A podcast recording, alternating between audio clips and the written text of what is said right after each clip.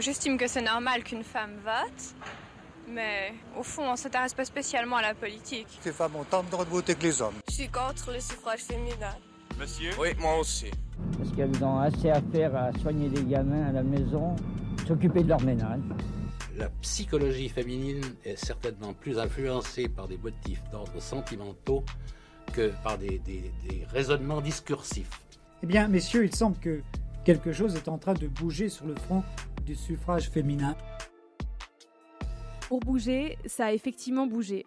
Il y a exactement 50 ans, le 7 février 1971, les femmes ont obtenu le droit de vote et d'éligibilité au niveau fédéral en Suisse. Enfin, les femmes devenaient citoyennes à part entière, 78 ans après la Nouvelle-Zélande et 27 ans après la France. Et les hommes, ben, ils votaient en Suisse depuis 123 ans déjà. Pour marquer ce 50e anniversaire, la Tribune de Genève revient sur cette étape historique avec des femmes fortes qui l'ont vécue, l'ont étudiée ou qui en sont les héritières. Je m'appelle Lauren Fazler et pour ce dernier épisode, j'ai voulu donner la parole à la nouvelle génération de féministes à Genève. Kaya Pavlovska a 33 ans. Le 14 juin 2019, lors de la dernière grève féministe en Suisse, elle était non seulement dans la rue comme des centaines de milliers de femmes, mais elle a participé à son organisation à Genève. Vous faites partie de la, nouvelle génération de, féministes. Vous portez quel regard sur les pionnières qui ont fait l'histoire féministe en Suisse? Je suis très impressionnée en fait par, euh, par leur ténacité, par leur persévérance, parce que les conditions dans lesquelles elles, elles ont mené cette lutte pour l'égalité n'est pas du tout la même que nous. À l'époque, euh, c'était euh, les premières, les premières dans les amphithéâtres du Nid, euh, les premières sur les bancs de collège. C'était probablement des femmes qui étaient harassées par les autres, qui n'étaient pas qui ne pouvaient pas voilà, communiquer avec le Boys Club, qui était le club en fait dans lequel elles étaient. Et, ça, je pense que ça demande une énorme force de caractère. Personnellement, je ne sais pas si je l'aurais fait.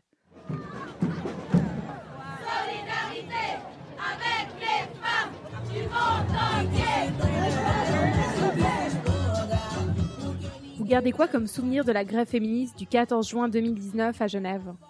Il y avait de la bonne humeur, il y avait de la musique, il y avait des femmes de partout. Et quand je dis vraiment de partout, c'est vraiment entre euh, les, les, anarchistes euh, seins nus euh, et puis euh, les foulards violets, puis les femmes des organisations internationales. C'était voilà inc incroyable quoi, incroyable. J'ai eu beaucoup beaucoup de plaisir. croiser aussi des gens de tous les partis, donc ça c'était aussi bien. Donc une, une journée assez magique. Le, le, 1er mars 1969 a eu lieu la marche sur Berne. Le 14 juin 91, euh, il y a eu la première grève féministe. Vous, vous avez participé à celle du 14 juin 2019. Est-ce que la marche vers l'égalité, elle avance, elle stagne? Je pense qu'on fait, on fait beaucoup d'allers-retours. Enfin, on a fait beaucoup d'allers-retours euh, en Suisse en raison de la démocratie directe, qui est autant euh, a l'air d'être un super système, autant n'est pas vraiment en faveur de, des femmes et des, droits des femmes. Euh, c'est pour ça qu'on a besoin de mouvements sociaux, comme la grève féministe, comme cette grève de 91, euh, comme les mouvements euh, du, MLF suisse euh, dans les années 70, et maintenant ce, ce mouvement de, de, 2019. Il est absolument nécessaire parce qu'autrement l'égalité euh, ne peut pas avancer. Et puis d'ailleurs, euh, Simone de Beauvoir disait, si l'égalité n'avance pas, elle recule. La grève des femmes de 1991 a rendu visible le travail féminin, mais aussi participé à l'adoption de la loi sur l'égalité entre hommes et femmes en 1995, à l'entrée en vigueur de la solution du délai en 2002. C'était donc la décriminalisation de l'avortement, mais aussi l'adoption de l'assurance maternité en 2005. C'est absolument incroyable que ce soit aussi tard, hein, parce que l'assurance maternité, c'était un combat qui a commencé en 1945, donc ça a pris 60 ans. Maintenant, ce que je dirais, c'est que ces avancées des années 90, ce qui est vraiment intéressant de, de regarder, c'est dans quel, dans quel contexte elles se font. Hein. On a euh, les femmes qui commencent à, entrer de plus en plus sur le marché du travail. On a euh, ce libéralisme euh, qui, qui, commence à pénétrer la société et puis les mentalités. On veut plus de droits, plus de liberté. Euh, et, puis les, et puis les femmes sont un peu un symbole de cette liberté. Euh, nos premières conseillères fédérales également. Maintenant, euh, il y a un compromis qui est fait au niveau de la loi sur l'égalité, que ça reste au niveau professionnel. Et ça, ça ne va pas pour, euh, pour de nombreuses raisons. Euh, L'une d'elles étant que ça exclut donc par exemple euh, donc pour les questions de harcèlement, le harcèlement de rue, le harcèlement sur les lieux de formation. Donc on voit que, cette loi qui s'appelle loi sur l'égalité, en fait, elle porte pas forcément très bien son nom parce qu'elle devrait être loi sur l'égalité en milieu professionnel. Alors non seulement elle porte pas bien son nom, mais même si elle portait ce nom, l'égalité en milieu professionnel, la loi sur l'égalité, c'est 600 cas d'application en 20 ans. Donc ça veut dire que c'est une loi qui n'a pas fonctionné, qui n'a pas pris. Elle a peut-être été peu enseignée dans les universités, c'est possible. Elle n'a peut-être pas été forcément très bien prise en compte dans les tribunaux, mais le fait est que voilà, c'est pas c'est pas une démarche facile d'utiliser la loi pour l'égalité pour une femme pour faire valoir ses droits. Donc il faut trouver d'autres mécanismes comme des contrôles par des commissions tripartites, pour vérifier l'égalité. Et maintenant, je pense que ça a été reconnu par le Conseil fédéral en 2019 avec, avec cette loi qui veut que à partir du moment où donc une entreprise de plus de 100 employés doit vérifier l'égalité au sein de son entreprise. À ça, le résultat des premiers rapports, normalement, ce serait en juin 2021. Donc, on va voir si ces entreprises le font, à voir comment elles le font. Mais voilà, ces, entreprises de plus de 100 employés, ça représente que 46% euh, plus ou moins des, entreprises en Suisse. Donc c'est largement pas suffisant. Et il est certain que euh, les travaux féminins, par exemple, c'est beaucoup l'hôtellerie-restauration. L'hôtellerie-restauration, c'est pas des grandes entreprises, c'est aussi des toutes petites entreprises. Donc je pense qu'il y, a beaucoup de choses à faire, euh, à réfléchir en termes aussi de, de secteur féminin. On a une loi sur l'égalité. Mais est-ce qu'elle couvre les bons secteurs? Est-ce qu'il y a des conventions collectives qui sont faites dans les secteurs féminins? On a beaucoup applaudi les femmes hein, pendant le, Covid. Euh, on a applaudi les, vendeuses, on a applaudi les infirmières, euh, euh, on, a, applaudi voilà, les personnes qui travaillent, les éducatrices par exemple de, de la petite enfance. on, est, on est plus ou moins maintenant presque une année après les faits et les investissements se font euh, principalement dans le secteur privé, pas forcément dans le secteur public. Alors récemment, il y a eu 4 milliards qui ont été, euh, qui vont, qui été annoncés, qui seront distribués au canton. Donc ça, c'est un, pas dans la bonne direction. Mais nous, quand on avait, euh, pendant la crise du coronavirus, on a fait en tant que grève féministe des demandes de, de, donner autant qu'on promet au secteur privé au secteur public, parce que c'est le secteur public qui assume énormément ce travail de care. Je vais loin dans la discussion, mais je pense que c'est très important de comprendre que le féminisme, euh, c'est pas un féminisme euh, uniquement festif. Enfin, c'est sa forme et on l'aime bien parce qu'on est personne positive et on y croit. Mais c'est pas uniquement une grande fête euh, où voilà, on marche ensemble en famille avec la poussette et puis c'est sympa. voilà, c'est aussi des revendications concrètes par rapport à un secteur, au secteur de travail féminin qui a été complètement négligé. Donc j'ai dit que le féminisme était peut-être considéré comme quelque chose de très festif, euh, euh, très sympathique, et, finalement c'est devenu un mouvement très mainstream auquel beaucoup de, gens euh, peuvent, peuvent s'identifier, ou en tout cas ont l'impression qu'ils s'identifient. Mais ce qui est incroyable, c'est que par exemple le 14 juin 2019, euh, deux semaines après, euh, M. Berset augmentait l'âge, enfin annonçait euh, un projet de, réforme de la retraite qui augmentait l'âge des, femmes, l'âge de la retraite des femmes. Donc à ce niveau-là, on peut se demander quand même, est-ce qu'on nous prend au sérieux? Et deux ans après, on a le coronavirus, on a ces secteurs féminins qui sont qui sont délaissés. Est-ce qu'on nous prend au sérieux? Donc le, féminisme, il est là pas uniquement pour, il ne peut pas être couvert par des mesures superficielles. Il est là pour avoir une égalité de fait euh, qui, est nécessaire. Quels sont les combats qui doivent encore être euh, gagnés? Vous me disiez hors micro, je déteste entendre qu'il n'y a plus de quoi se plaindre. En ce qui concerne euh, la, retraite et, le travail et cette loi sur l'égalité, moi je pense qu'il faut avoir une réflexion sur le fait que c'est tout basé sur le mariage. Et le système d'imposition, si vous regardez, est aussi basé sur le mariage. Et on en discute tout le temps pour savoir est-ce qu'il faut plutôt une imposition individuelle ou est-ce qu'il faut réformer la veste Comment on réforme la veste? Donc en fait, ces questions qui sont structurellement méga importantes pour tous les Suisses de manière générale, le sont particulièrement pour les femmes. Parce qu'on euh, on a introduit des mécanismes dans les années 90, comme par exemple le splitting et le bonus éducatif, mais ceux-là sont basés sur l'idée qu'il y a un mariage. Et ça, c'est euh, sachant qu'il y a bon, aujourd'hui énormément de divorces, qu'il y a des gens qui ne veulent pas se marier, qu'il y a des partenaires, qu'il y a des personnes euh, de tous les genres, euh, de tous les sexes qui ont des modes de vie peut-être qui diffèrent de ce mode un peu hétéronormé, traditionnel du couple, de la petite famille, de la petite maison et des enfants. je pense qu'il y a quelque chose à faire à ce niveau-là qui, qui, est vraiment systémique, qui va impacter toute notre, notre organisation euh, sociétale et la manière dont on euh, répartit les biens. Donc là, jusqu'à maintenant, c'était un peu reconnaître que la femme est l'égale de l'homme dans un couple, mais ça restait un foyer, ça restait une union. Et maintenant, vous vous dites, la question est, d'aller plus loin dans la, dans la conception de, de ce qu'est une femme. C'est pas juste une épouse, c'est ça?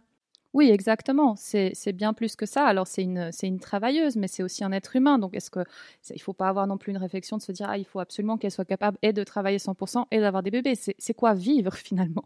Je veux dire, il y a un moment aussi où il y a un équilibre. On peut par exemple réduire le temps de travail. On peut avoir un RBI. On en parle beaucoup aujourd'hui euh, parce qu'on nous promet que l'automatisation va créer plus de boulot.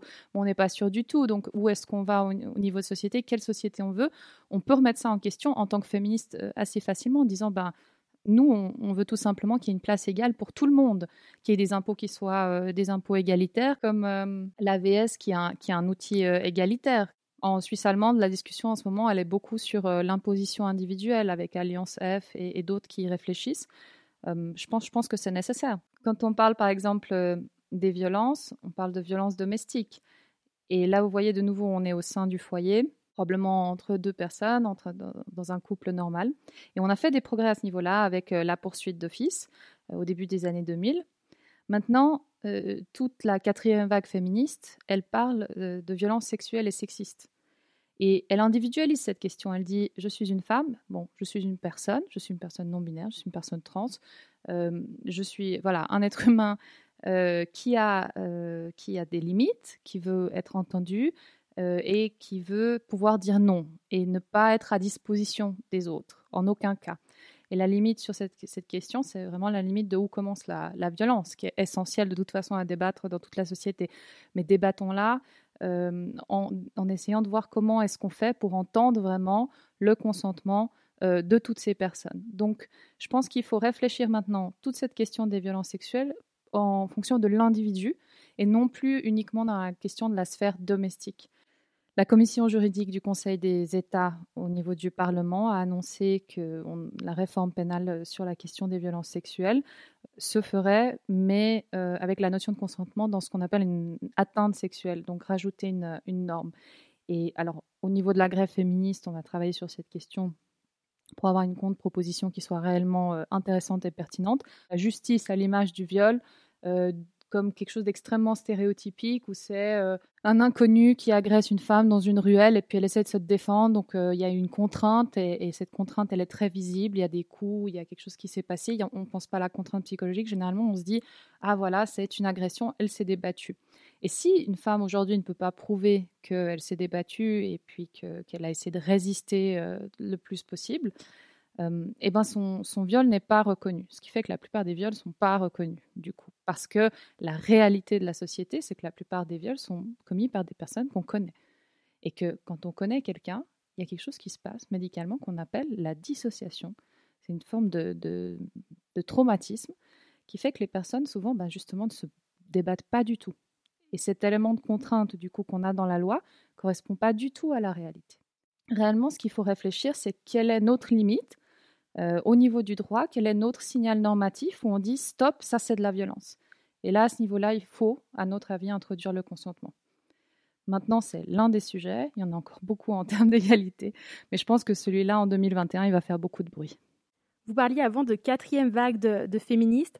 Est-ce que vous pouvez nous replacer un petit peu bah voilà, euh, d'où vous venez, à, à, quelle lignée vous vous rattachez en tant que quatrième vague? Quelles sont les trois premières selon votre définition? La première, c'est celle pour le droit de vote. Attention, hein, parce que j'aimerais bien que les gens qui m'écoutent me jugent pas trop si je dis faux. Mais il me semble euh, que la première, c'est plutôt celle euh, qui concerne euh, le droit de vote. Et en tout cas, en Suisse, c'est le droit de vote parce que bah, c'est très tardif finalement. C'est jusqu'aux années 70. Dans d'autres pays, c'est clair que le droit de vote était déjà là. Mais disons que c'est tout ce mouvement des suffragettes pour l'égalité. Et je pense qu'on peut y rattacher aussi l'égalité qu'on retrouve dans la Convention européenne des droits humains et ainsi de suite. La deuxième génération, euh, je pense que c'est celle vraiment du féminisme radical, du nouveau, mouvement féministe, avec euh, le MLF qui s'installe, enfin qui commence en, France, euh, en Suisse, aux États-Unis, avec Gloria Steinem et ainsi de suite. La troisième vague, c'est vraiment alors altermondialisme naissant, on va dire, qui inclut les femmes de toutes les races, de toutes les origines, euh, voilà, qui, veut leur donner une certaine place dans le féminisme en disant voilà, il y a aussi euh, d'autres lieux dans lesquels les femmes euh, sont, sont, dans des situations d'inégalité et il faut refuser d'avoir uniquement un point de vue blanc et bourgeois. Et puis là, on a Bell Hooks, on a d'autres personnes, personnalités qui apparaissent. Et ensuite, on a la quatrième vague, dont moi je pense vraiment être issue parce que je l'ai, je l'ai ressenti comme ça. C'est celle, on va dire, qui a commencé en 2011-2012, en tout cas en 2011, il y a eu la Slot Walk à Toronto, donc la marche des salopes, qui était euh, celle qui, a été organisée en fait à l'époque par une étudiante parce que euh, il y avait eu une conférence sur la prévention du viol dans une université et un policier avait dit ben, vous avez qu'à pas mettre euh, de mini-jupe, vous avez qu'à pas vous habiller comme des slots, comme des salopes. Et là, euh, les filles, elles ont dit non, non, c'est pas pourquoi est-ce qu'à la conférence de prévention, déjà, il n'y a que des filles. Euh, c'est pas nous qui agressons, c'est nous qui sommes agressés. Euh, qu'est-ce que vous faites pour nous défendre? Et vous nous dites c'est notre faute, non Et ça, c'était vraiment un, électrochoc. Et ça a été un électrochoc après qui a, pris dans beaucoup de pays, dont en, Suisse. Et puis là, il y a un petit groupe qui s'est formé ici, qui a organisé cette première marche des salopes en 2012. Et ensuite, pendant plusieurs années de suite, jusqu'à il y a encore deux ans, il y avait, il y avait ça. Et puis c'est toujours très festif, très sympa et très basé sur le corps. Donc vraiment, my body, my rights. Euh, je, joue avec les genres, je joue avec les définitions. Et on voit que pendant toutes les années 2010, c'est vraiment quelque chose qui était suivi partout. Et aujourd'hui, euh, on est arrivé vers ces questions de non-binarité qui sont vraiment présentes dans la jeunesse et, en fait qui sont, euh, qui sont la continuation de ça. Ça veut dire qui suis-je euh, Est-ce que, est que je m'arrête à un genre euh, Sans compter la reconnaissance beaucoup de la vie des personnes trans, de ce qu'elles traversent, et, essayer de, les défendre. Alors c'est largement pas gagné, mais il y a un vrai mouvement euh, là-dessus. Cette question des violences sexuelles qui, qui est vraiment sous-jacente à tout ce mouvement en disant, voilà, je suis moi, et ça, c'est ma limite. Ça, c'est là où je place mon consentement. C'est ça ma pratique sexuelle. Et si je te dis non, c'est non. Et cette libération, donc, elle culmine un petit peu, elle culmine carrément, on peut le dire, avec MeToo, le mouvement américain cette fois-ci, et l'affaire Weinstein qui va avec. Euh, maintenant, je pense qu'on on peut dire quand même qu'il y a des allers-retours tout le temps entre l'Europe et les États-Unis, c'est pas uniquement américain. Et, euh, le MeToo inceste, typiquement, euh, vient, de, vient de France aujourd'hui. Et en France, on a eu le mouvement Nous Toutes aussi, et c'est des mouvements qui sont vraiment locaux par beaucoup organisées par des femmes qui sont trentenaires et dont on voit qu'elles ont commencé il y a plus ou moins dix ans. Euh, donc je pense qu'on a une vraie génération actuellement de féministes au niveau intellectuel. Euh, on le voit aussi, enfin, je veux dire, de manière proéminente dans les podcasts, par exemple, mais on a une vraie génération qui s'est, qui s'est réapproprié le féminisme, qui l'a recentré autour de la question du corps et qui aujourd'hui ben, on veut vraiment déconstruire en partant euh, de son ressenti avec bienveillance et ça donne des choses incroyables comme les, les couilles sur la table qui finalement parlent des hommes. Quels sont vos modèles féministes? C'est Camille Stauffer, Haute Spang, Malika Michel, Amanda Ojalvo, les femmes de la JP, Coralie, Alice Daquin, Myriam Mastour, Aline Chapuis, Tamara Funicello, Noémie Blasquez Benito, Esther Roum, Bérénice Ducret, Cassandre, Jamila Caron, les sœurs de Sénard Clan, Anne-Claire Adair, Rebecca Boring et toutes les femmes qui font le feu qui mettent le feu à cette ville et à ce pays depuis dix ans. C'est ma génération et j'en suis extrêmement fière.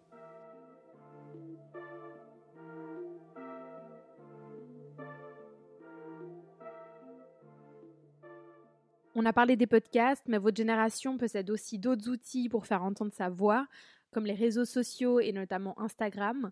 C'est une nouvelle force pour vous?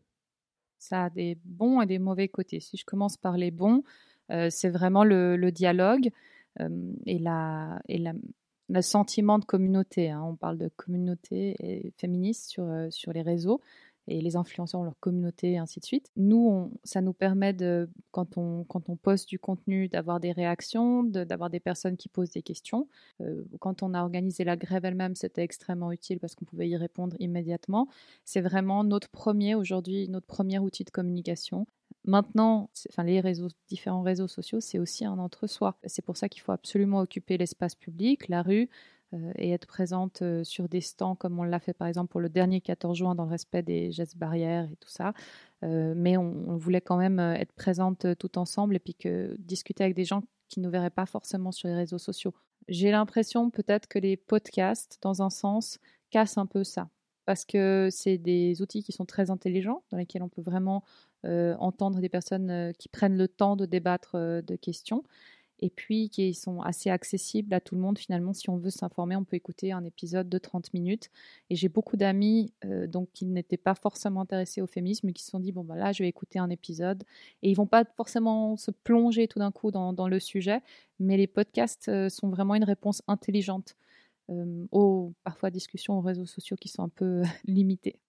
Les réseaux sociaux permettent aussi de libérer la parole grâce à l'anonymat vous avez tout à fait raison. Il y a deux, exemples à Genève, par exemple, du cycle de Pinchat euh, et de manière générale de tout ce qui s'est passé au, avec dans les différents collèges du DIP. On a nos petites féministes euh, écolières, euh, étudiantes qui ont vraiment fait des, ramassé des témoignages. C'était le t-shirt de la honte et puis les témoignages relataient des situations liées à la, aux remarques en fait sexistes des profs par rapport à l'habillement des élèves. Et là, tout d'un coup, ben, vous aviez, euh, je crois que c'est des dizaines de témoignages. Et donc, vous, avez un peu une preuve de ce qui est avancé. C'est pas une fille avec son t-shirt euh, qui, à l'aide de ses parents et un avocat, va aller se plaindre. C'est vraiment, OK, elle n'est pas toute seule. Et, ça, ça appuie vraiment le message. C'est la même chose avec l'histoire de la, de la RTS donc tout ce qui a été dénoncé euh, au, mois de novembre, plus ou moins, euh, de ce que les journalistes femmes peuvent entendre euh, dans les couloirs ou les techniciennes, les ingénieurs, enfin toutes les femmes merveilleuses qui travaillent, tout ce qu'elles ont entendu et, même parfois qui leur a fait abandonner leur passion, leur profession, c'est très violent. maintenant, bah, c'est la même chose avec MeToo Inceste. Plus proche de nous, il y a aussi les colleuses, les colleuses féministes à Genève. Et là, c'est un mode d'expression, en fait, euh, ces collages, souvent, ils restent, euh, il faut savoir, seulement quelques heures. D'ailleurs, les photos sont souvent prises de nuit parce que ben, c'est juste des feuilles de papier qui sont pas collées euh, de, manière voilà, colle à poisson comme ça rapidement. On fait une photo et c'est ces belles photos après qui, sont très visibles sur Instagram. En effet, le service de nettoyage de la ville passe généralement assez rapidement après. Et autrement, ça se verrait pas.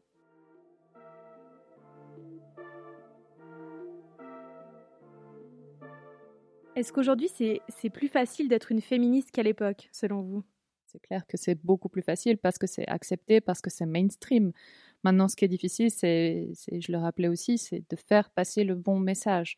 Ça veut dire, c'est pas juste une question de défiler dans la rue en violet et puis faire la fête et puis euh, voilà, chacun est libre, etc voilà, c'est vraiment, il y a des, revendications derrière qui sont très concrètes de changement systémique dans la société. Et c'est extrêmement radical.